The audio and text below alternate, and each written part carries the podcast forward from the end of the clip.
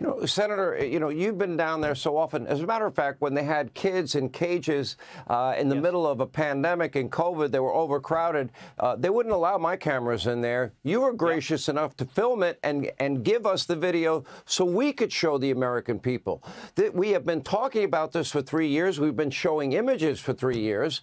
But wait a minute. Now all of a sudden, the border that they they told us for three years was secure and closed. Now it's the Republicans' fault. Okay. Does that does that I guess uh, verbal jujitsu work? Because uh, that's incomprehensible to me. Yeah. Look, I, I don't think it's going to work at all. No, nobody who has a, a, an IQ above room temperature is going to believe the Democrats' latest blame that oh the border crisis is Republicans' fault. Look, remember when Joe Biden became president, he inherited the lowest rate of illegal immigration in 45 years. Joe Biden and the Democrats deliberately broke this system. They caused the highest rate of illegal immigration in history. And I'm here to tell you when Donald Trump is reelected, and I believe he's going to be reelected in November.